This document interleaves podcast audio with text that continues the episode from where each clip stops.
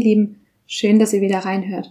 Ihr seid hier im Podcast BFAB Care und in dieser Folge geht es um Trichotillomanie. Und zwar erwartet euch ein Interview mit Tina, die ihr vielleicht vom YouTube-Kanal Tricks for Trick kennt. Und zwar haben wir unter anderem sehr ausführlich über das Verhalten bei Trichotillomanie gesprochen, also wirklich über das Haare ausreißen im Einzelnen und wie das aussieht. Und an dieser Stelle auch eine Triggerwarnung. Es kann natürlich sein, dass es, wenn ihr davon hört, wie das Verhalten im Einzelnen ausgeführt wird, dass euch das ein Stück weit triggert, selbst Haare auszureißen, wenn ihr davon betroffen seid. Also da möchte ich euch einfach ans Herz legen, da gut auf euch aufzupassen. Aber wir haben auch darüber gesprochen, was Tina auf ihrem Weg im Umgang mit der Trichotillomanie geholfen hat und welche Erfahrungen sie mit Therapie gemacht hat. Außerdem erzählt sie davon, wie sie ihre erste TLC-Konferenz, also die Konferenz der TLC Foundation for BFRBs, erlebt hat, welche Erfahrungen sie dort gemacht hat und was sie dort gelernt hat. Ja, und jetzt wünsche ich euch einfach viel Spaß mit dem Interview.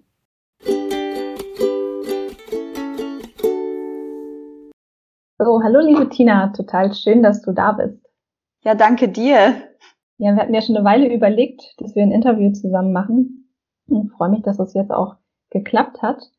Ähm, genau, vielleicht magst du einfach mal kurz erzählen, wer du bist und dich so den, den Zuhörern vorstellen.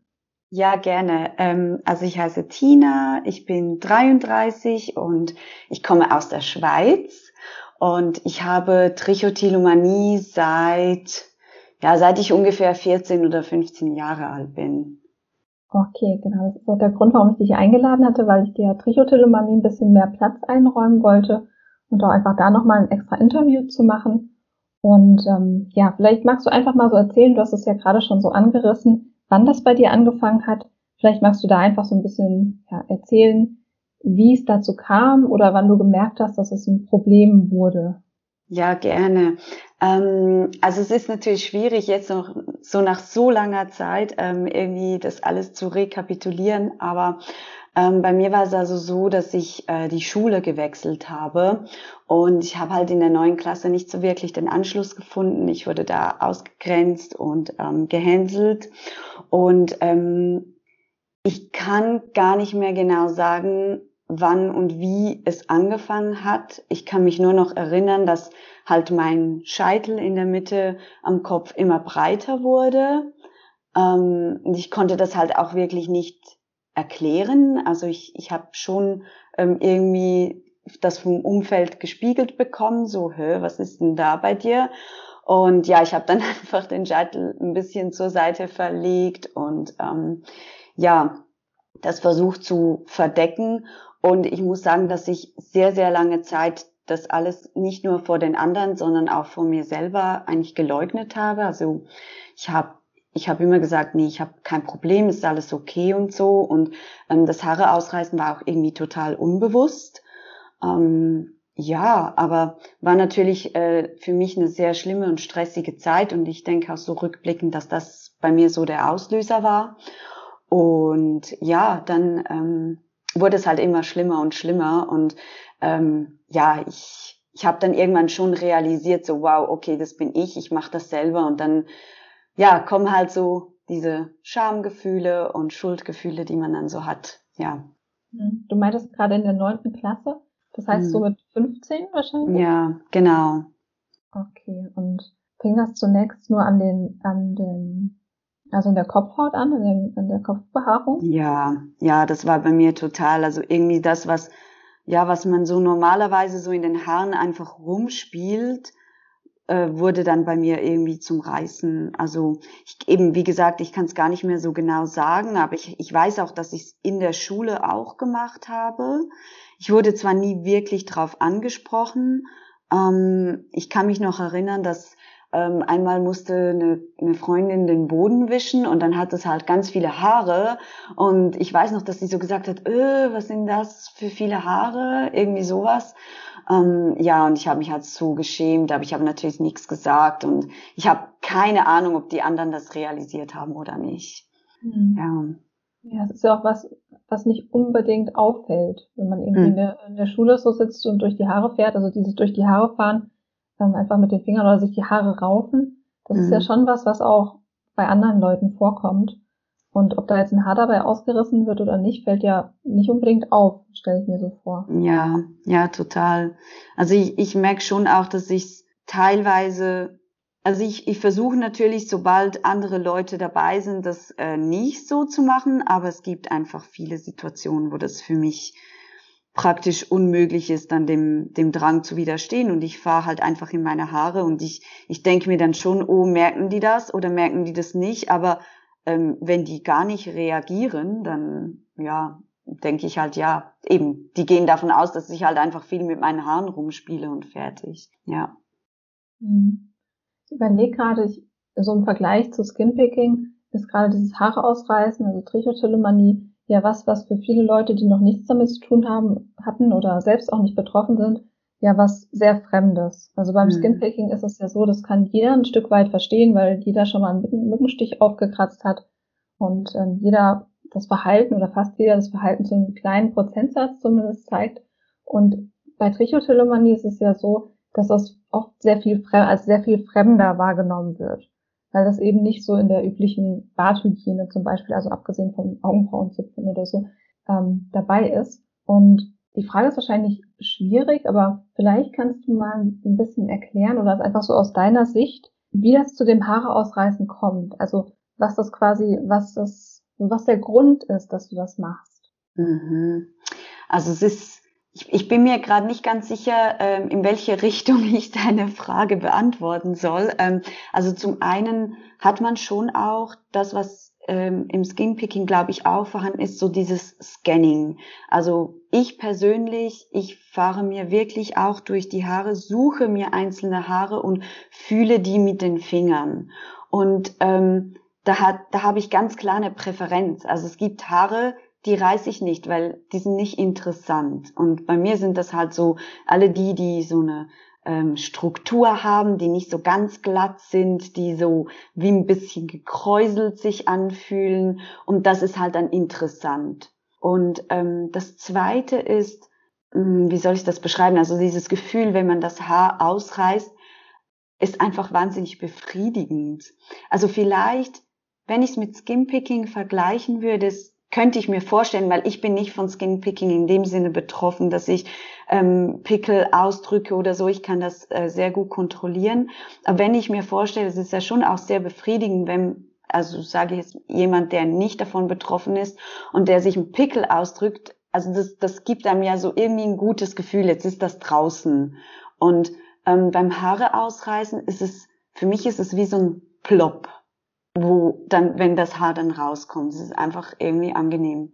Und das möchte man halt immer wieder reproduzieren. Also, dass man halt immer wieder dann das nächste Haar und das nächste Haar sucht. Ja. Also ein befriedigendes Gefühl auch einfach so wie so ein Erfolgserlebnis? Ja, schon auch. Also das Erfolgserlebnis ist meistens dann, wenn wenn das Haar genau meinen Vorstellungen entspricht. Und das ist, glaube ich, bei jedem und jeder Betroffenen ein bisschen unterschiedlich, aber bei mir ist es halt immer so, sobald noch so ein Stück von der Haarwurzel mitkommt, wenn da so noch was Weißes dran ist oder so, dann finde ich das halt äh, irgendwie wahnsinnig toll. Das sind irgendwie die besten Haare. Ähm, und ich weiß, dass wenn ich das erkläre, das klingt total absurd und ich das ist wahrscheinlich eben genau das Problem, dass jemand, der das nicht hat, der kann das nicht verstehen und trotzdem kann ich es nicht ändern. Also das ist dann ein Erfolgserlebnis. Wenn ich so ein gutes Haar erwischt habe, ähm, dann ist das, dann, dann gibt das so ein richtig gutes Gefühl. Und ähm, ja, das ist dann bei mir auch jetzt so im Verhalten, dass ich dann ähm, auch dieses, diese Haarwurzel oder dieses Weiße vorne dran, das beiß ich ab und ich nehme auch das Haar so in den Mund. Und das ist auch äh, so ein Verhalten, das ganz viele Trichbetroffene machen. Ich glaube, dass man es auch so durch die Zähne zieht, oder? Mhm. Häufiges. Ja, total mache ich auch, ja. Ich glaube, also gerade dieses, dass ähm, nach dem Ausreißen damit gespielt wird, ist auch, ähm, ja, ich glaube, das ist in den meisten Fällen so. Mhm. Ähm, es gibt ja auch die Trichophagie, also dass die Haare gegessen werden, auch das gibt's, kann man vielleicht auch an der Stelle noch sagen. Genau, ja, also ich habe gerade was du sagtest, dass es irgendwie schwer nachzuvollziehen ist. Deswegen frage ich nach, ähm, um der Sache ein bisschen Raum zu geben. Mhm. Und das ist also natürlich Menschen, die nicht davon betroffen sind, können es sicherlich nur zu einem gewissen Punkt auch so rein kognitiv irgendwie aufnehmen, Ähm, das ist natürlich noch kein tiefes Verstehen, aber ich glaube, es ist wichtig, trotzdem den Versuch zu machen, das, das zu erklären und ein bisschen nachvollziehbarer zu machen, um auch einfach das Verständnis dafür zu fördern. Genau. Ähm, vielleicht magst du mal ein bisschen darüber erzählen, äh, in welchen Situationen das so auftritt. Was mhm. so die, die Trigger für dich im Alltag sind. Ja, ähm, also bei mir persönlich ist es halt wirklich ganz, ganz stark vom Computer. Ähm, ich habe auch äh, einen Bürojob, äh, wo ich jetzt im Moment von zu Hause aus arbeite. Und das macht es halt auch gerade nicht einfacher. Ähm, ja, und bei mir ist es jetzt so, dass ich halt nur mit der linken Hand reiße und ich bin Rechtshänderin. Ich habe die rechte Hand auf der Maus und die linke Hand in den Haaren. Und das ist eigentlich, also wenn ich an den, an den Kopfhahn reise, ist es eigentlich immer das. Ich bin irgendwie mit etwas beschäftigt. Es kann auch sein, dass ich einen Film gucke und den ich wahnsinnig spannend finde und in dem Moment gerade irgendwie total da drin bin. Und dann ähm, geht meine Hand halt ganz unbewusst in die Haare. Ähm, telefonieren ist manchmal auch ein Thema, wenn ich da so in einem Gespräch drin bin, dass ich da gleichzeitig mit den Händen in die Haare gehe. Also einfach eigentlich immer, wenn ich irgendwas ähm, so kognitives äh, mache. Genau, das sind so meine, meine größten Trigger. Und ähm, ja, bei der Gelegenheit würde ich vielleicht noch so in einen anderen Bereich reingehen. Und zwar ähm, zähle ich das zwar auch zur Trich, aber es stört mich halt nicht so, ähm, wenn ich zum Beispiel mit der Pinzette mir zum Beispiel Haare an den Beinen oder unter den Achseln ausreiße.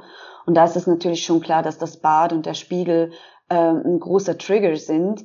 Nur ist es da halt so, dass mich dieses Verhalten nicht stört, weil es einfach zu unserem Schönheitsideal zählt ähm, und ich mir die Haare da wahrscheinlich sowieso irgendwie entfernen würde und jetzt sitze ich halt eine halbe Stunde im Bad und äh, mache das halt jedes einzeln mit der Pinzette und habe dabei noch irgendwie ein gutes Gefühl. Ähm, aber da ist natürlich klar, da, da sind die visuellen äh, Dinge viel, also der, das Visuelle der Spiegel ist viel ein größerer Trigger, ähm, als wenn ich halt eben an meinen Kopfhaaren reiße. Da ist es mehr irgendwie so ein innerer Drang, der dann dazu führt. Okay, ich überlege gerade, ist das dieses Ausreißen der, also das Auszupfen sozusagen der Augenbrauen oder an den, ähm, an den Beinen oder an den Achseln, ist das für dich, also fühlt sich das für dich kontrollierbarer an? Ähm, also jetzt bei mir persönlich, also es gibt ja ganz viele Trichbetroffene, die äh, Wimpern und Augenbrauen ausreißen. Und für die kann ich leider nicht sprechen, weil ich das, äh, weil ich davon nicht betroffen bin. Ähm, bei mir ist es so, dass äh, wenn ich mir zum Beispiel ganz normal die Augenbrauen zupfe, ähm, das, das kann ich extrem gut kontrollieren. Also da bin ich auch extrem vorsichtig. Ich habe immer so ein bisschen zu arg Angst, irgendwie zu viel auszureißen. ähm, da versuche ich wirklich vorsichtig zu sein. Ähm, bei den Achseln ist es schon so, also da möchte ich gerne, dass dann alle Haare weg sind. Also da, da mache ich einfach so lange, bis die alle, alle draußen sind. Da ich das irgendwie so wie regelmäßiger mache, dauert das dann auch nicht so lange. Also es ist nicht so, dass ich da stundenlang jeden Tag ähm, davon äh, beeinflusst und beschäftigt bin und somit ja beeinträchtigt es meinen Alltag jetzt nicht allzu sehr. Und aber kontrollieren, ich weiß nicht, ob ich jetzt einfach irgendwie die Hälfte äh, ausreißen könnte und dann den Rest stehen lassen hm. könnte. Ich glaube nicht, ehrlich gesagt. Ja, aber ja. da ist ja auch das Bedürfnis nicht so da, das zu kontrollieren, wenn ich das richtig verstehe. Ja. ja. ja und ich meine, so. von den Folgen her ist es natürlich auch was anderes, weil das natürlich kein Haarverlust ist, der oder keine kahlen Stellen, die dann eben, die man nicht haben will. Richtig. Wie ist es denn bei dir mit Stress? Also kommt es häufiger vor, also jetzt ähm, das Haare ausreißen allgemein, wenn du Stress hast? Ja, also innerer Druck, Anspannung. Es ist halt so ein Tool zum Ausgleich. Es ist halt wirklich ein Ventil. Und klar, Stress ist immer ähm, ein Verstärker von den Symptomen. Absolut. Es gibt auch andere Situationen. Also es kann auch eben sein, ich bin entspannt oder eben ich gucke einen spannenden Film. Es ist ja dann nicht direkter Stress in dem Sinne, wie wir es verstehen von, ja, ich habe irgendwie wahnsinnig viel Arbeit und ich bin unter Zeitdruck oder so. Ähm, aber das äh, können auch Auslöser sein für mich. Aber Stress ist, ähm, ja, ich würde sagen, Auslöser Nummer eins. Mhm. ja. Ja, es ist ja nicht nur, also bei so, so Filmen, ja, klar, es ist nicht der normale Stress, aber der Körper ist, gerät ja trotzdem unter Anspannung. Richtig. Also wenn, wenn Filme sehr spannend sind und man sehr aufgewühlt ist oder so, dann also man kennt das ja irgendwie so von so Bildern, wenn Menschen irgendwie sich die Decke vors Gesicht halten und irgendwie auch so äh, die Hände, also so, so zu Fäusten ballen und irgendwie nach oben nehmen und einfach da, also man sieht die Anspannung ja wirklich körperlich ähm, ja. auch bei solchen Sachen oder kommt vor. Genau, insofern ist es halt, glaube ich, auch schon verständlich. Ähm, ja, es ist ja auch nicht nur so, dass ja diese BFRBs, also Body Focused Repetitive Behaviors, also Skinpicking, Hairpulling und so weiter, dass dann, dass es nur ausgelöst wird von negativem Stress sondern es kann ja durchaus auch vorkommen, dass die Leute sich sehr freuen und sehr aufgeregt sind und dann auch nicht, nicht so wirklich wissen, wohin mit der Spannung. Kennst du das auch von dir? Ja, also das, das ist schon so. Dass es einfach ist, schlussendlich ist es einfach ein, ein Tool, äh, ein Mittel, um Emotionen, Gefühle zu regulieren. Also ähm, das kann in alle Richtungen gehen. Ja, bei mir bei großer Freude kann schon sein, habe ich jetzt aber gerade nicht so ein Beispiel im Kopf. Was ich bei mir festgestellt habe, was ein großer ähm, Faktor ist, ist Müdigkeit. Also wenn ich zu müde bin und eigentlich schlafen sollte, ähm, ja, dann, dann ist auch das Verhalten wieder stärker. Mhm. Also es ist echt noch spannend, wenn man sich so ein bisschen beobachtet ähm, und versucht rauszufinden, wann mache ich das und dann so wie das darunterliegende Bedürfnis irgendwie rauszufinden. Aber es ist halt nicht immer so einfach, gerade wenn das Verhalten so automatisiert ist. Mhm. Wenn du, wenn du so müde bist, kommt das dann eher, also fängt das dann eher unbewusst an? Ja. Mhm. Ja, und dann merke ich, ich bin irgendwie am Reißen und kann dann nicht aufhören. Und eben, ich habe dann einfach schon ein paar Mal die Situation gehabt, dass ich dann gedacht habe, okay, was ist denn jetzt? Jetzt bist du ja eigentlich ganz entspannt irgendwie auf dem Sofa. Ähm, sollte ja eigentlich alles gut sein. Was, was ist denn jetzt? Und dann habe ich realisiert, ja, ich bin eigentlich, bin ich einfach echt müde. Hm. Ja, was, was ich gerade noch überlege, ist, ist das Thema Langeweile. Mhm. Da ist man ja auch eher unterstimuliert. Ja, genau es ist einfach wie auf der anderen Seite vom Stressspektrum, sage ich mal, dass ähm, ja, dass man dann gelangweilt ist und eben nicht genug stimuliert. Und es ist natürlich so, dass das Tricht, das Haare ausreißen, das das kann sehr stimulierend sein. Mhm. Ich glaube, das ist auch ein ganz wichtiger Punkt, den man nicht vernachlässigen darf. Es ist, dass bei den ganzen BFABs, dass es eben nichts rein kognitives ist oder dass man das, dieses Erfolgserlebnis oder so, sondern dass es ja wirklich auch direkt den Körper betrifft und dass dieses Verhalten ja auch was mit dem Körper macht. Ja. Dass wirklich da wie so eine Stimulation da ist und an die der Körper sich ja auch gewöhnt hat. Genau. Und die er dann auch immer wieder, wieder haben möchte. Genau, der Körper ist da schon recht schlau, äh, um, um Wege zu finden, wie seine Bedürfnisse auch befriedigt werden. Genau, ich hatte da mal auf einer Konferenz ein schönes Diagramm gesehen, wo es genau um dieses Thema Unterstimulation und Überstimulation ging. Quasi wie so ein Tacho von einem Auto mit einem rot-orangefarbenen Bereich links, einem grünen Bereich in der Mitte und einem roten Bereich ganz außen, wo eben so dieses Stimulationslevel angezeigt wurde und dass, dass die BFABs dann eben in diesem grünen Bereich nicht unbedingt auftreten, aber halt sowohl in der Unterstimulation um einfach in diesen grünen Bereich zu kommen, also in diesen korrekt stimulierten Bereich sozusagen und um von der Überstimulation auch wieder in diesen Bereich zu kommen, aber eben runterzukommen. Oder hast du für dich schon Methoden gefunden, wie du diese Stimulation anders erreichen kannst? Mm, nicht wirklich. Also ich glaube, es ist einfach wichtig, dass man achtsam ist. Ähm, und bei mir ist es im Moment wirklich so, dass ich versuche, Wege zu finden, das Verhalten zu kontrollieren. Ähm, weil oftmals ist es bei mir halt so, eben wie gesagt, dann bin ich an der Büroarbeit Ähm, und okay, vielleicht bräuchte ich was anderes ähm, in dem Moment, aber es ist halt dann schwierig, weil ich ja arbeiten muss. Also ähm, im Alltag ist es gar nicht äh, so einfach umzusetzen. Was ich bei mir einfach gemerkt habe, was mir immer total hilft, wenn ich das denn machen kann, ist, wenn ich im Verhalten bin. Also ich musste zuerst mal reflektieren und rausfinden, dass ich das eigentlich nur mache, wenn ich sitze. Also ich fasse mir eigentlich nie in die Haare, wenn ich stehe. Und das war eine große Erkenntnis für mich. Und damit konnte ich äh, spielen und habe auch eine Zeit lang sehr, sehr gut äh, damit umgehen können, dass wenn ich gemerkt habe, ah, ich sitze jetzt irgendwie eben am Computer, auf dem Sofa, was auch immer und ich bin gerade total krass in den Haaren, dass ich aufstehe und was anderes mache, zum Beispiel Hausarbeit oder Wäsche falten oder auf dem Balkon äh, frische Luft schnappen oder irgendwie sowas ähm, mich einfach aus dieser Situation rausnehmen, das hat mir extrem geholfen.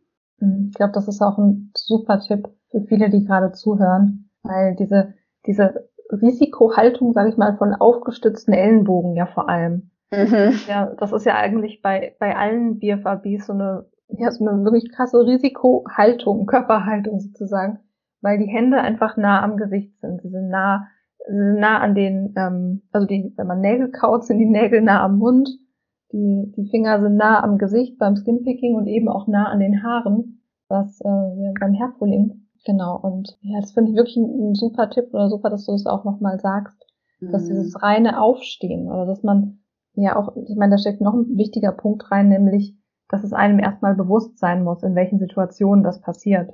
Und äh, da finde ich es gerade wirklich so richtig schön anschaulich, was das für einen Effekt haben kann, wenn man sich bewusst ist, in welchen Situationen man das macht. Ja. Wenn man dann eben ganz bewusst verändern kann ja. oder die Situationen verändern kann. Es ist halt die Schwierigkeit, zum einen eben das, was ist dann in den Situationen, wo ich eben nicht raus kann. Ähm, und das andere ist auch, äh, wie soll ich das jetzt sagen? Also für mich ist es schon so, dass es in mir einen Teil gibt, der eben Haare ausreißen will. Mhm. Und das ist halt der Grund, warum dann teilweise halt äh, Maßnahmen, wo man denkt, ja, ich, äh, keine Ahnung, ich ziehe mir jetzt eine Mütze an, weil äh, dann komme ich nicht an meine Haare. Ähm, aber dann dauert es zehn Minuten und dann ist die Mütze wieder runter, weil ich eben eigentlich an meinen Haaren reißen will. Und das ist so wie die Schwierigkeit, wo ich auch ehrlich gesagt nicht weiß, wie das, wie, also es gibt, glaube ich, einfach kein Geheimrezept, wie man das dann trotzdem irgendwie umsetzen kann. Ja, ich glaube, also da sprichst du auch wieder einen ganz wichtigen Punkt an, nämlich dieses Thema, ja, einerseits das Thema Motivation, also wie sehr will man es denn überhaupt lassen?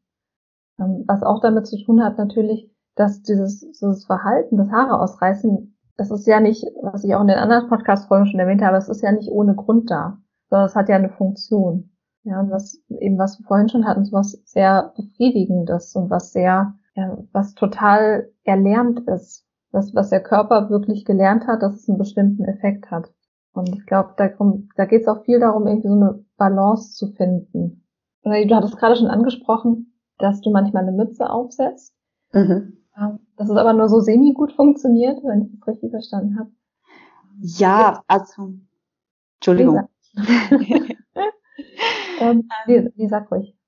Also es, es funktioniert eigentlich jetzt so im Homeoffice gar nicht schlecht. Ähm, ich habe super Unterstützung durch meinen Freund.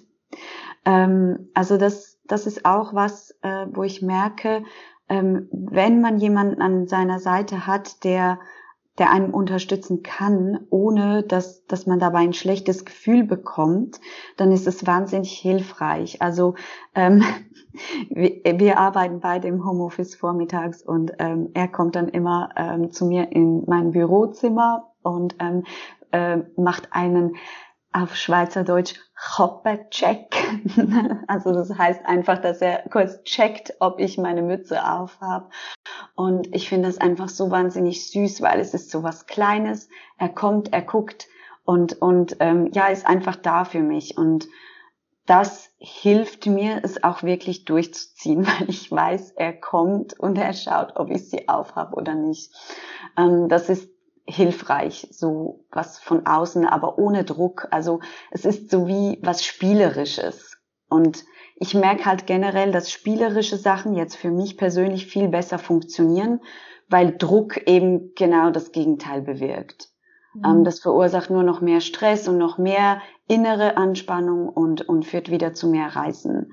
Und sobald etwas so spielerisch ist und irgendwie wie auch ein bisschen neutral, also einfach ohne Bewertung, dann ist es irgendwie entspannter und dann kann ich Sachen auch besser umsetzen. Mhm, total schön. Also mhm. erstmal total schön, dass dein, dein Freund dich da so unterstützt. Das ist ein richtiges so, ach ja, so, so richtig, richtig schön, weil mit Angehörigen ist es ja oftmals auch schwierig bei den Themen.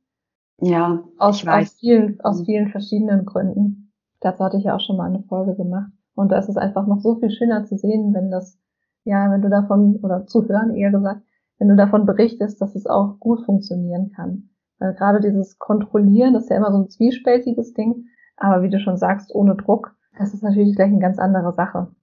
Genau. Das, ich glaube, das ist das A und O. Also ähm, mit, mit Angehörigen ist es es ist nicht einfach, weil sie wollen einfach das Beste für einen selber, aber oftmals sind halt die Ratschläge und, und Maßnahmen kontraproduktiv. Also ich habe ja auch äh, mit dem Reisen angefangen, als ich noch zu Hause bei meinen Eltern gelebt habe. Und ähm, ja, es, es ist einfach schwierig, wenn man so, ähm, so ein Verhalten hat und es nicht steuern kann und das Umfeld es auch nicht wirklich verstehen kann. Und ähm, dann ja, kann das man, manchmal so nach hinten losgehen, die, die Hilfe, ja. Ja, da kommen dann sicherlich viele Kontrollversuche aus. Liebe, mhm. die aber mhm. natürlich ins Leere laufen, beziehungsweise kontraproduktiv sind, weil die Angehörigen, Freunde, Familie oder wer auch immer, es sind einfach nicht diejenigen, die das in der Hand haben. Genau. Eben dann häufig dann noch mehr Druck erzeugen und die Sache eher schlimmer machen, im Versuch, das zu kontrollieren. Genau. Ähm, ich finde es auch total schön, die, die, die Folge mit den Angehörigen, die Podcast-Folge mit den Angehörigen, mhm. wurde relativ oft angehört, auch im Vergleich zu den anderen Folgen. Also ist mit einer der am meisten gehörtesten Folgen. Und das finde ich mhm. total schön, dass sich so viele Angehörige, also ich hatte auch einige Nachrichten von Angehörigen schon, oder was heißt einige, relativ viele sogar, wo sich Leute ganz, ja, ganz ähm, aus Eigeninitiative auch darüber informieren und auch wissen möchten, wie sie damit umgehen können. Und das freut mich jedes Mal total, weil das so wichtig ist, dass die Angehörigen da gut informiert sind und auch ja sich, sich Input holen, wie sie damit umgehen können. Und tatsächlich dann eben so eine zusätzliche Quelle der Unterstützung und nicht so eine zusätzliche Quelle von Druck sein können. Wunderbar, richtig schön. Ja, das ist, freut mich jedes Mal so. Ja. Ähm, ja, umso auch wirklich echt schön, dass, dass dein Freund dich da so schön unterstützt. Mhm ja, da bin ich auch wahnsinnig dankbar für. Ja. Okay, das heißt, du äh, setzt eine Mütze beim Homeoffice? Ähm, mhm. Also meistens zumindest? meistens, ja. ich ziehe es nicht 100% durch, aber ja. Ja, mit diesen Strategien ist es ja auch so, ich denke, manchmal hat man auch einfach keine Kraft, jetzt das noch zu machen und das zu machen und ähm, also irgendwelche alle möglichen Strategien gleichzeitig einzusetzen. Und ich glaube, es ist auch ganz wichtig zu sagen, dass das auch okay ist. So, das eben auch diesen, diesen Druck manchmal sich selbst gegenüber loszulassen und zu sagen, okay, ich habe heute keine Strategien in irgendeiner Weise eingesetzt und es ist trotzdem okay. Genau. Genau. Gibt es denn ähm, noch äh, andere Strategien, die du so relativ häufig einsetzt? Ja, also was, was ich halt noch habe, ähm, was ich, äh, was für mich eigentlich sehr gut funktioniert, ist dieses ähm, Armband von Habit Aware. Mhm. Ähm, da versuche ich auch jetzt wieder so in den Rhythmus zu kommen, das wirklich jeden Morgen anzuziehen, ähm, weil eben das ist für mich so das, was ich auch vorhin gesagt habe mit so was Spielerischem. Das ist für, mich, für mich auch so was Spielerisches. Man hat so diese App und es vibriert und dann drückt man den Knopf und dann kann man in der App gucken, äh, ja, um welche Tageszeit habe ich irgendwie äh, viel gerissen oder so. Ähm, ist auch so ein bisschen spielerisch und das ähm, versuche ich jetzt umzusetzen. Und ansonsten ist es halt wirklich auch so, dass ich in äh, psychotherapeutischer Behandlung bin, ähm, im Moment gerade. Und das funktioniert sehr gut. Ist nicht jetzt speziell äh, für Trichotillomanie, aber ähm, ich denke, es ist generell einfach wichtig, sich mit seiner eigenen ähm, Persönlichkeit, mit seiner Geschichte ähm, auseinanderzusetzen und mehr über sich selber zu lernen und über seine Verhaltensweisen. Und ähm, ja, ich äh, habe jetzt angefangen mit dem inneren Team zu arbeiten. Ähm, Finde ich einfach so gerade jetzt im Moment gerade so ein wahnsinnig spannendes Thema. Aber ich habe wirklich in diesen, ja, was sind es jetzt, irgendwie 18 Jahre, wo ich Trich habe, ich habe so vieles ausprobiert, also wahnsinnig viele verschiedene Therapieformen und jede hat mir in irgendeiner Weise in dem Moment ähm, geholfen ähm, und ich scheue mich auch nicht äh, in Zukunft weiterhin Therapie zu machen, auch wenn es jetzt im Moment in dieser Therapie nicht das primäre Thema Trichotillomanie ist. Ja, ich glaube, das ist auch nochmal ganz, ein ganz wichtiger Punkt, dieses ganze Thema Therapie. Magst du da noch ein bisschen genauer erzählen? Also es ist natürlich, ähm, natürlich schwierig, schwierig wahrscheinlich da was Bestimmtes rauszugreifen. Aber vielleicht magst du einfach irgendwas teilen, was du quasi aus den Therapien mitgenommen hast oder was, was vielleicht so eine große Veränderung für dich war. Mhm. Also du meinst jetzt so generell über, über alle Therapien hinweg oder eher so aktuell, was jetzt gerade bei mir ähm, Thema ist? Hm, eigentlich also was du gern berichten möchtest und was, wo du vielleicht auch denkst, dass es Sinn macht für die Zuhörer, wo vielleicht auch jemand was mhm. mitnehmen kann. Mhm. Um, ich muss mal schnell überlegen. ja, also bei mir würde ich jetzt mal sagen, im Moment gerade, was ähm, schon immer so ein bisschen Thema war, ist äh, Perfektionismus. Ähm, und so diese inneren Stimmen im Kopf, äh, die einem sagen, ja, das war jetzt aber nicht gut genug, das hättest du jetzt aber anders machen sollen. Ähm, ja, halt so diese Themen. Und da bin ich gerade äh, einfach dran, wieder mal.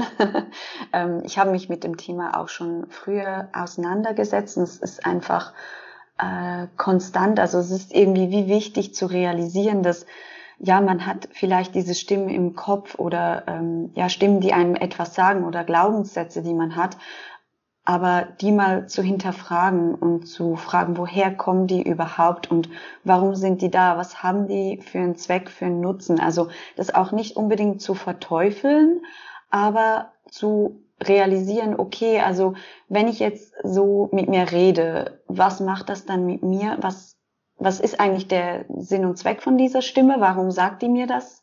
Was möchte die eigentlich? Also ähm, in meinem Fall ist es halt oft so, dass ich äh, nicht möchte, dass andere enttäuscht von mir sind, dass ich halt dazugehören und gefallen möchte, dass ich Anerkennung von außen haben möchte. Und es ist einfach eine wahnsinnig äh, spannende Erkenntnis, weil das natürlich in mir äh, wieder einen Stress und einen Druck auslöst. Und dieser Druck hat natürlich dann äh, auf der anderen Seite wieder Auswirkungen auf meine Trich. Also wenn ich ähm, entspannter mit mir selber umgehen kann und sagen kann, ah, okay, ja, du bist jetzt wieder da, meine innere Kritikerin, ähm, du möchtest, dass ich das besonders gut mache und ich verstehe das, aber ich mache es jetzt trotzdem ähm, halt so genügend gut, wie ich es halt in dem Moment kann und das ist auch in Ordnung so und ich bin zufrieden damit, dann kann ich ja wieder mehr Entspannung in also in mein Denken reinbringen und in mich selber und somit ähm, mit mehr Entspannung und mehr Ausgleich auch wieder meine Trich, also das ist meine Theorie, wieder ein mhm. bisschen reduzieren. Ja. Da waren jetzt so viele super wichtige Sachen drin, mhm. nämlich ganz viel Umgang mit sich selbst, also sich selbst, also erstmal sich selbst besser kennenzulernen und sich selbst besser zu, zu verstehen, warum mache ich denn was? Oder warum triggert mich denn auch was Bestimmtes so sehr? Also durch diese Glaubenssätze beispielsweise auch. Oder was sind denn meine Antreiber? Und was ich auch ganz wichtig fand, was du gerade gesagt hast, ist dieses ganze Thema Perfektionismus und Druck. Weil was Perfektionismus ja, also Perfektionismus erzeugt ja Druck. Ja. Alle möglichen Arten von Druck. Emotionaler Druck, Zeitdruck und so weiter. Und dieses Thema Perfektionismus ist mir auch schon ganz häufig begegnet in diesem ganzen BFAB-Umfeld. Ich glaube wirklich, dass das ist was, was man sich noch ein bisschen genauer anschauen müsste, ähm, wo man vielleicht auch mal eine Studie zu machen könnte. Mhm. Weil auch dieses, ja, ich finde dieses Thema Druck auch so spannend. Weil bei den ganzen BFABs geht es ja irgendwie, oder bei den meisten geht es irgendwie darum, so auch was, dass irgendwas rauskommt. Also die Haare werden rausgezogen, es werden Pickel ausgedrückt Das ist irgendwie auch alles so ein, auch ein sehr deutliches Bild für, für dieses ähm, Ventilbild, was du vorhin auch gemalt hattest. Dieses, um Druck abzubauen, dass Druck durch dieses Ventil nach draußen kommt. Ja. Und ähm, genau, Perfektionismus ist natürlich so ein, so ein Druckerzeuger, sage ich mal. Und ähm, ja, ich glaube, da, da werden sich wahrscheinlich jetzt auch gerade ähm, ziemlich viele drin wiederfinden. Okay, das heißt, die Therapien haben dir geholfen, die Sachen besser zu erkennen, besser damit umzugehen? Ja, das würde ich absolut so sagen. Also ich habe, ähm, was ich noch nicht gemacht habe und was eigentlich interessant ist, weil das äh, oftmals empfohlen wird mit äh, BFRBs und Trichotillomanie, ist äh, eine Verhaltenstherapie. Und das habe ich tatsächlich noch nie gemacht. Ich habe mich eher immer so mit den, ähm, mit dem psychologischen dahinter beschäftigt. Also ich habe wirklich hab, ähm, äh, Hypnose, äh, Kinesiologie, alles Mögliche habe ich schon ausprobiert, weil ich halt schon immer das Gefühl hatte, dass es bei mir damit zu tun hat, dass ich ja in meinem, wie soll ich sagen, dass es einfach in meinem Inneren immer irgendwie brodelt und immer irgendwas da ist an Emotionen, ähm, wo ich, äh, wo ich in dem Moment gefühlt gerade nicht so gut klarkomme damit. Okay, also dass es mehr darum ging, die Hintergründe quasi aufzuräumen oder ja. so im, auf der, auf der Basis sozusagen ein bisschen mehr Ruhe reinzubringen. Genau. Ja. Magst du noch ähm, von einer bestimmten Therapieform erzählen, wo du vielleicht irgendwie das Gefühl hast, es könnte noch, es wäre ein wertvoller Tipp für die anderen? Ähm, ja, also jetzt, wo ich halt die Hypnose erwähnt habe, ich habe einfach das Gefühl, dass, dass wahnsinnig viele da äh, sehr interessiert sind. Ähm, und aber ich glaube halt, dass da, dass es da ganz, ganz, ganz unterschiedliche Erfahrungen gibt. Bei mir war es halt so, dass ich wirklich große, große Hoffnungen hatte, dass wenn ich äh, so eine Hypnosetherapie mache, ähm, dass dann die Trich einfach wie weggeblasen ist. Ähm, das ist halt, ja, es ist halt immer irgendwie der Wunsch, glaube ich, von ganz, ganz vielen Betroffenen, dass man irgendwie so dieses eine Wunderheilmittel findet, und dass dann damit einfach der Drang auch weg ist. Also ähm, ja, dieses Gefühl, endlich irgendwie einfach meine, meine Hände ruhen lassen zu können und nicht irgendwas damit machen zu müssen. Ähm, das ist irgendwie einfach so ein ganz großer, tiefsitzender Wunsch. Und ja, ich, ich, ich bin mir einfach nicht sicher, ähm, ob es das gibt, ob es dieses eine Wunderheilmittel gibt, wenn man das gefunden hat, dass es dann einfach von einem Tag auf den anderen weggeblasen ist. Und bei mir hat es tatsächlich äh, doch geholfen, also ich habe auch wirklich eine Zeit lang dann nicht mehr gerissen, ähm, bin aber dann nach einer Weile wieder wieder ins alte Verhaltensmuster reingefallen. Und trotzdem würde ich aber sagen, dass es mir sehr geholfen hat in dem Moment, weil ich viele Dinge realisiert habe. Ich habe auch sehr viel über mein inneres Kind gelernt, ähm, in dem Moment. Und ja, das war wahnsinnig spannend. Also ich bin einfach dafür, dass man verschiedene Sachen für sich ausprobiert und versucht herauszufinden, was für einen funktioniert, weil es einfach für jeden was anderes sein kann. Ja, das ist ein super Rat. Weil ich denke auch, es ist wichtig zu betonen, dass diese, dieser Heilungsweg oder der Weg zu einem besseren Umgang damit auch wie so ein Puzzle zu sehen ist. Ich glaube nicht, dass weil ich, also ich persönlich denke auch nicht, dass es die eine Sache gibt, die eine Lösung und dann ist alles weg, äh, weggeblasen, sondern dass es eher so ein Puzzle ist und man viele Steinchen so zusammensetzen muss und schauen, einfach schauen kann, okay, was ist denn für mich persönlich, was sind wichtige Knackpunkte für mich? Oder auch so eine Mischung aus ähm, aus den dahinterliegenden Sachen und ganz konkreten Dingen, die man im Alltag eben umsetzen kann, um sich selbst einfach besser zu unterstützen, dass man da wie so ja, die, die einzelnen Puzzlesteinchen zusammensetzt und damit dann immer besser umgehen kann oder dann auch einfach weniger Haare reißen kann. Oder ähm, ja, vielleicht auch Zeiten hat, wo man es dann einfach gar nicht mehr macht. Oder ganze Lebensphasen hat, wo man es eben nicht mehr macht. Ich glaube, da ist sehr viel möglich, aber ich denke auch nicht, dass es mit einer Sache getan ist. Und was du ja auch betont hattest, dass es eben für jeden was anderes sein kann. Ja. Fand ich auch ganz wichtig zu sagen, dass es eben nicht ähm, wenn für den einen die Verhaltenstherapie funktioniert, heißt es nicht, dass es für den anderen genau das Richtige ist.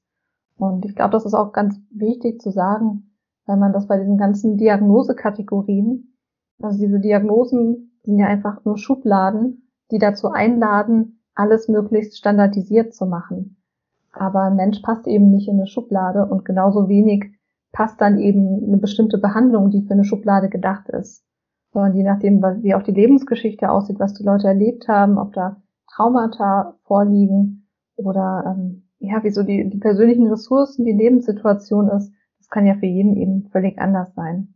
Ja, und was ich hier auch vielleicht noch ähm, nochmals betonen möchte, weil ich eben diesen Wunsch äh, so gut kenne, dass man einfach unbedingt mit dem Verhalten aufhören will, ähm, auch mal dieses Ziel zu überdenken. Also das Wort reißfrei, also was bedeutet das denn genau? Also reicht es nicht vielleicht einfach, ja, wenn man das Reißen so reduzieren kann, dass man sich wohlfühlt damit. Also das ist auch ein spannender Gedanke, finde ich, weil eben oftmals hat man als Betroffener, weil man so, ähm, ja, äh, wie soll ich sagen, so gestresst ist von dem ganzen Verhalten und sich so dafür schämt und ähm, ja, dass, dass man sich das einfach wegwünscht. Ähm, aber zu realisieren, dass es auch ein, ein Leben mit Trich geben kann, indem man sich wohlfühlt, finde ich auch ein wahnsinnig spannender Gedanke, weil das auch wieder ein bisschen Druck wegnehmen kann. Weil oftmals hat man eben wieder um diesen Zirkel zu schließen, wieder zurück zum Perfektionismus, dass man so das Gefühl hat, so wow, jetzt mache ich das und dann höre ich auf und dann werde ich nie wieder in meinem Leben ein einziges Haar ausreißen. Und ähm, ja, einfach zu wissen, dass das eher unrealistisch ist, ähm, weil das Leben, wie du sagst, wir, wir sind alles Menschen und jeder Mensch ist einzigartig und das Leben, das, das passiert und wir müssen lernen, damit umzugehen und auch zu akzeptieren, eben, dass es manchmal halt Zeiten gibt, wo es irgendwie halt anders ist, ja, dass es nicht immer perfekt sein kann. Ja, super wichtig. Das ist ja dieses ganze Thema Druck, auch mhm. Druck und Strenge auf sich selbst gegenüber und auf der anderen Seite eben dieses Thema Akzeptanz. Also, dass es vielleicht auch okay ist, eine begrenzte Anzahl von Haaren zu reißen und damit trotzdem ein gutes Leben führen zu können. Das eine ist ja das reine Verhalten und das andere ist die Belastung. Und die Belastung wird ja immer stärker, je mehr Druck man sich selbst auch macht. Absolut. Genau, also auch dieses, dieses ganze Thema Selbstmitgefühl. Also wie gehe ich denn mit mir selbst um, nachdem ich Haare gerissen habe? Vielleicht kannst du da noch was dazu sagen, wie das für dich ist, wenn du, mhm. wenn du Haare gerissen hast, vielleicht auch mehr, also über diese Grenze hinaus, wo du vielleicht auch selbst sagst, okay, das ist jetzt nicht, nicht so schlimm mhm. heute. Ähm, vielleicht hat sich das ja auch im Laufe der Zeit bei dir verändert. Ja, klar. Also ähm, mein Weg ist halt, hat sich schon verändert, seit ich halt, ich habe ja ähm, ungefähr zweieinhalb Jahre ich sage immer nicht gerissen, aber wir müssen hier ganz äh, realistisch sein. Also ich habe natürlich in der ganzen Zeit irgendwie eine Handvoll Haare gerissen, aber die konnte ich wirklich an meinen beiden Händen abzählen. Das waren so einzelne Haare. Ähm, aber ich habe, ich hatte wirklich den Drang extrem unter Kontrolle. Und seit ich wieder angefangen habe, ist es natürlich jetzt für mich an, anders, weil die Perspektive sich verändert hat. Das, was früher für mich irgendwie so ein normaler Tag war, ist jetzt für mich schon extrem viel. Und wenn es passiert, ja, ich gebe es zu, ich, ich schäme mich immer noch. Ich denke immer noch, oh, was hast du jetzt getan und warum? Warum musste das jetzt sein? Hättest du nicht irgendwie das und das machen können? Ähm, aber das Interessante ist, dass ich mir seither wirklich auch mehr bewusst bin und eben mit dieser Arbeit von dem äh, von dem inneren Team und zu realisieren, was da gerade für Anteile mit mir sprechen, ähm, hilft mir in dem Moment ein bisschen umzuswitchen und zu sagen, also so ein bisschen wie mit einer lieben Freundin zu sprechen. Also mit jemandem, der ich mag und wenn der was was erlebt hat oder was passiert ist, was nicht so toll ist, dass ich dann aufmunternd mit der Person spreche. Und das versuche ich dann mit mir auch. Ich, ich mache dann die Haare weg und sage mir, okay, jetzt ist es halt passiert, komm, steh mal auf, mach mal was anderes, ähm, geh mal an die frische Luft oder was auch immer und versuche mich da ein bisschen wie selber an der Hand zu nehmen. Und ich glaube, das hat sich schon verändert im Gegensatz zu früher. Ja, total schön, das zu hören. Ich finde es einfach, das ist so ein wichtiger Punkt. So nach diesem Verhalten eben nicht in diese Selbstvorwürfe, Selbstvorwürfe zu gehen, sondern eben ja, wie du, wie du gesagt hast, so wie ganz liebevoll wie mit einer Freundin umzugehen.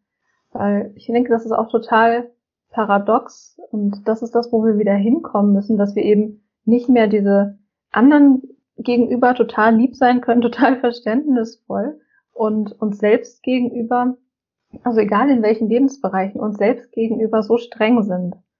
Und ich glaube, das ist was sehr Wichtiges und was, was total Kraftvolles, wenn man beginnt, das loszulassen oder wenn man beginnt, sich zu erlauben, mit sich selbst endlich liebevoll umzugehen. Ja. Total schön, dass es bei dir, äh, bei dir Einzug gehalten hat und dich da unterstützt. Es klappt nicht immer gleich gut, aber es ist, es ist extrem spannend, wie man sich selber reflektieren kann und wie man dann ähm, eben seine eigenen Gedanken auch ein bisschen anders lenken kann, wenn man sich bewusst ist, was das mit einem macht, wenn man so negativ über sich selber denkt und mit sich selber spricht, was das für Auswirkungen dann auch wieder hat. Ja, man, man denkt immer, das hätte keine Auswirkungen, wie man mit sich selbst spricht. Aber das stimmt eben überhaupt nicht, sondern so der, das Herz, die Seele hört die ganze Zeit zu. Mhm. Kommt die ganze Zeit mit, was man so über sich selbst denkt. Und ja, ich denke, es ist auch okay, wenn das nicht die ganze Zeit super gut klappt. Aber ich glaube, es ist schon unglaublich wertvoll, wenn man so eine Aufmerksamkeit dafür entwickelt, wann man denn streng zu sich selbst ist. Also, dass man das immer ein bisschen mehr merkt. Sich immer mal wieder dabei ertappt, okay, jetzt bist du aber echt ganz schön streng mit dir gerade. Und das ist, also der erste Schritt ist ja immer die Aufmerksamkeit, dass es einem auffällt.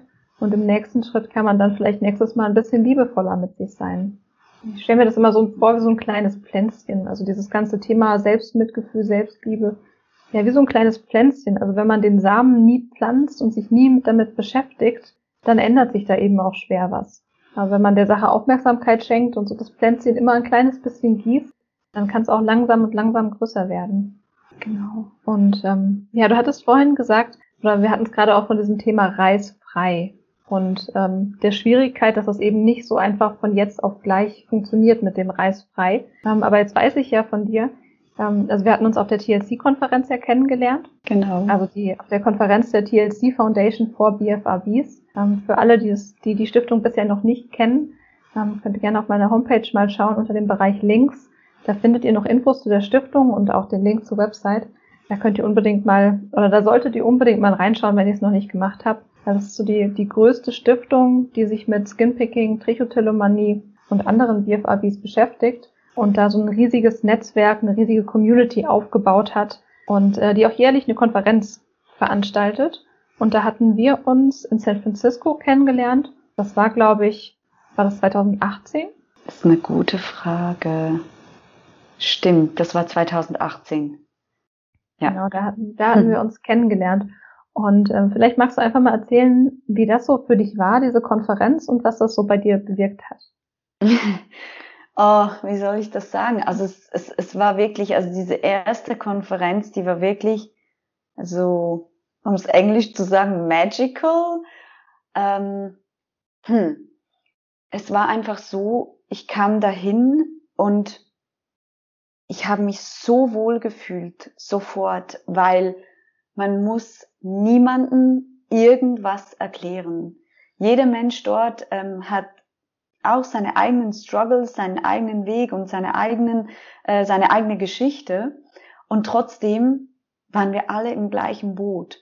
Und es war irgendwie so seltsam, weil da waren wirklich hunderte von, von Menschen, von jung bis alt, alles Mögliche.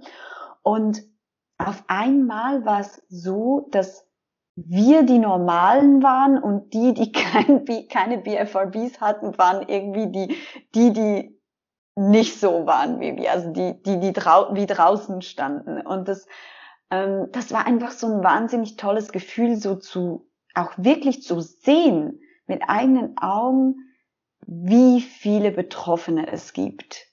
Also man hört immer so diese Zahlen, aber man sieht diese Menschen ja nicht, weil wir sind ja mh, mm, halt die Meister darin, das zu verstecken, ich auch. Und, und man sieht Trich-Betroffene oder Skinpicking-Betroffene einfach nicht in, in der Realität im Alltag. Und dann dahin zu kommen und einfach all diese Menschen zu sehen und alle sind halt sehr offen und warmherzig und ähm, man kommt da alleine hin und man wird einfach mit offenen Armen empfangen. Das war so, so schön. Und sich halt auch wirklich die Zeit zu nehmen, am Wochenende sich nur damit zu beschäftigen, all diese äh, Workshops zu besuchen und diese Vorträge. Also ja, das war wirklich was Einzigartiges. Ja, und dich auch kennenzulernen dort, das war, war mega toll. Das freut mich auch immer. genau, das ist schon auch wieder äh, so wieder so viele wichtige Sachen gesagt. Genau. Das heißt also, so eine Konferenz, ähm, ja, wie du es gesagt hast, also die, die TLC-Konferenzen vor allem und auch uns äh, bei unseren Skinpicking und Trichotillomanie-Tagen 2018, das schafft eben so ein ganz tolles Gemeinschaftsgefühl und so ein tolles äh, Gefühl von, ähm, ja, dass die Leute einfach nicht alleine sind. Und äh, das ist, glaube ich, auch ein ganz wichtiger Schritt bei dem Thema Scham. Weil man schämt sich ja immer dann, wenn man denkt, man ist alleine mit irgendwas und man könnte ausgegrenzt werden. Da ist es eine unglaublich heilsame Erfahrung dann, genau zu solchen Treffen zu gehen. Und ich weiß nicht, warst du vorher schon mal bei einer Selbsthilfegruppe vor der TLC-Konferenz? Nein, ich habe wirklich dann, also ich muss, nein, ich muss zwar so sagen, also ich wollte eigentlich, das war, was war das, vielleicht 2012 oder so, keine Ahnung, also es ist schon sehr lange her, da wollte ich eigentlich in Zürich eine Selbsthilfegruppe zu dem Thema machen, aber das Problem war, es war wahrscheinlich noch nicht die Zeit, also äh, wir waren einfach äh, zu zweit jede Woche und wir haben das dann ähm, wieder sein lassen und äh, darum war ich vorher nicht wirklich in einer Selbsthilfegruppe. Und erst äh, danach habe ich dann festgestellt, dass es in der Zwischenzeit in Zürich doch ähm, eine Selbsthilfegruppe zu dem Thema gibt und ähm, ja, bin dann da ähm, beigetreten. Vielleicht auch da nochmal äh, der Hinweis, beziehungsweise äh, auf, auf meiner Homepage und im Bereich Links habe ich auch die Selbsthilfegruppen, die im deutschsprachigen Raum aktuell äh, laufen, auch alle aufgelistet. Genau, falls da jemand, ähm, also falls sich auch jemand für die Gruppe in Zürich interessiert, könnt ihr da gerne reinschauen. Und ähm, ja, vielleicht, vielleicht magst du noch kurz was zur TLC-Konferenz erzählen, was du da so mitgenommen hast für dich. Mhm. Ähm ja, ganz, also das, das sind eigentlich so viele Inputs immer.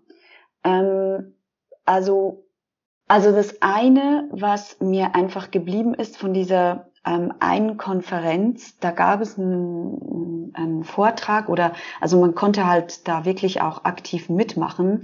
Da ging es halt darum, äh, dass man den, äh, dem Drang widerstehen soll. Und das war für mich wirklich ähm, prägend, weil ich immer das Gefühl habe, auch jetzt noch, ähm, dass wenn der Drang so stark ist, dass ich nicht widerstehen kann. Ich muss dem nachgeben. Und ähm, wir haben da eine spezielle Technik, äh, eine Technik gemacht, aber ich kann die ehrlich gesagt gerade nicht mehr wiedergeben, weil es eben schon äh, mehrere Jahre her ist. Aber das war so spannend, weil man sich eben in das Gefühl von dem Drang hineingeben äh, konnte und dann äh, unter Anleitung dem Drang widerstanden hat. Und das war so spannend, einfach zu lernen, okay, es gibt Möglichkeiten und auch Wege, dass ich dem nicht zwingend nachgehen muss. Ähm, also eigentlich ist es ja irgendwie logisch, aber für mich als Trichbetroffene eben nicht, weil, ja, weil dieser Drang teilweise so stark ist. Ähm, das war, war sehr prägend. Ähm, und dann auch an der letzten virtuellen Konferenz war das eine eben, was du schon erzählt hattest, mit diesem, ähm, ja, so ein Barometer, äh, wo man halt sieht, okay, bin ich irgendwie unter- oder überstimuliert. Das fand ich extrem spannend. Und das Letzte, was ich noch erwähnen würde, ähm, wo es darum ging, ähm, zu trauern über äh, die BFRBs. Und das fand ich auch ein wahnsinnig spannendes Thema, was man auch auf verschiedene Seiten wie auslegen kann. Ähm, es ist halt so, dass für mich die Trich ist einfach so ein wichtiger Teil von meinem Leben, ähm, dass wenn die ganz weg wäre, also das, das würde halt wie ein Loch hinterlassen. Und es klingt irgendwie so blöd, weil man denkt, ja, man will ja das nicht, aber eben es gibt so wie dieses innere Bedürfnis ähm, danach. Und das aufzugeben, ist, hat auch mit Trauer zu tun. Und zu sagen, hey, ja, ähm, es tut irgendwie auch weh, das loszulassen. Ähm, ja. Ja, danke, dass du das teilst. Ich glaube, das ist auch nochmal, ja, vielleicht für viele, die jetzt zuhören, auch nochmal wichtig, auch darüber mal nachzudenken oder sich das bewusst zu machen. Genau, weißt du zufällig noch, von wem der Vortrag war, dass zu diesem Thema mit dem Drang, den Drang auszuhalten und loszulassen? Nein, aber ich kann es vielleicht nachschauen. Ich habe noch, ich habe noch die Unterlagen und falls ich da irgendwelche Notizen noch drin habe, dann kann ich dir das gerne nachher noch schicken. Okay, dann würde ich da nämlich vielleicht auch noch mal reingucken mhm. und ähm, vielleicht kann ich ja dazu irgendwas verlinken oder ähm, mhm. schauen, ob es irgendwo noch drin ist, weil das ist, interessiert sicherlich auch viele. Ja, das war, das war, ich bin mir nicht sicher, ob das in San Francisco oder das Jahr später in Washington war. Das war so eine Live-Präsentation. Ähm, und vielleicht habe ich noch irgendwelche Unterlagen dazu. Mhm. Okay, kannst du ja mal schauen, äh, wenn ich dann äh, noch was dazu auftreiben kann, was irgendwie vielleicht als Ressourcen im Internet verfügbar ist, dann packe ich das noch in die Show Notes. Ja, vielleicht magst du zum Ende hin einfach nochmal oder anders gefragt, wenn du anderen Betroffenen was sagen könntest, was du jetzt ja hier direkt machen kannst, was würdest du ihnen mit auf den Weg geben? So als wichtigste drei, drei Punkte.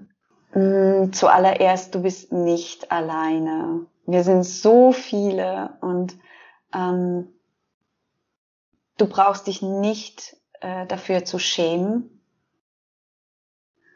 Ähm, ach, es gibt so vieles. Jetzt muss ich mich auf drei Sachen begrenzen. Also du bist nicht alleine. Du brauchst dich dafür nicht zu schämen und es gibt Hilfe. Ja, Danke, ja. Super wichtig. Okay. Möchtest du zum Schluss noch irgendwas loswerden? ähm, also ich möchte einfach sagen, dass ich es wahnsinnig toll finde, dass ich äh, mit dir so lange hier sprechen konnte. Es war ein wahnsinnig tolles Gespräch, wie immer. ähm, und hat auch mir wieder so ein paar Sachen ähm, aufgezeigt. Und ja, ich finde einfach deinen Podcast, also ich bin ein riesengroßer Fan. Ja, danke schön. Das ist danke, dass ich da sein darf. Ja, danke. Ja, ähm, liebe Tina, vielen, vielen Dank für das Gespräch. Ich freue mich schon, wenn ich dann, wenn es dann live gehen darf, beziehungsweise wenn es in den Podcast kommt. Und ähm, ja, bedanke mich einfach bei dir und wünsche dir auf dem weiteren Weg auch einfach noch alles, alles Gute und finde, du hast schon, du hast schon so viel, ja, ich finde es so toll, dass du deine Erfahrungen teilst, weil du auch einfach so weit schon gegangen bist. Du hast schon so viel Weg zurückgelegt. Und ähm, finde das einfach toll, dass du deine Erfahrungen dann auch hier teilst. Genau, also einfach vielen, vielen Dank. Und ich danke dir.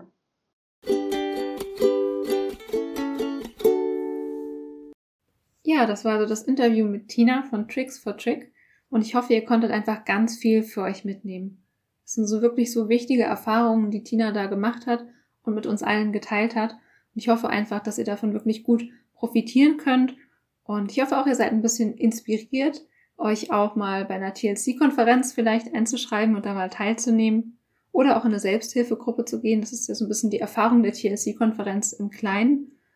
Und vielleicht war das jetzt ein kleiner Anstupser für euch, die Erfahrung auch mal zu wagen. Ja, und ansonsten freue ich mich natürlich wie immer, wenn ihr mir eure Gedanken zur Folge in Instagram dalasst oder mir eine Bewertung auf iTunes bzw. Apple Podcasts schreibt und ansonsten jetzt einfach vielen Dank, dass ihr euch die Folge angehört habt und alles Liebe.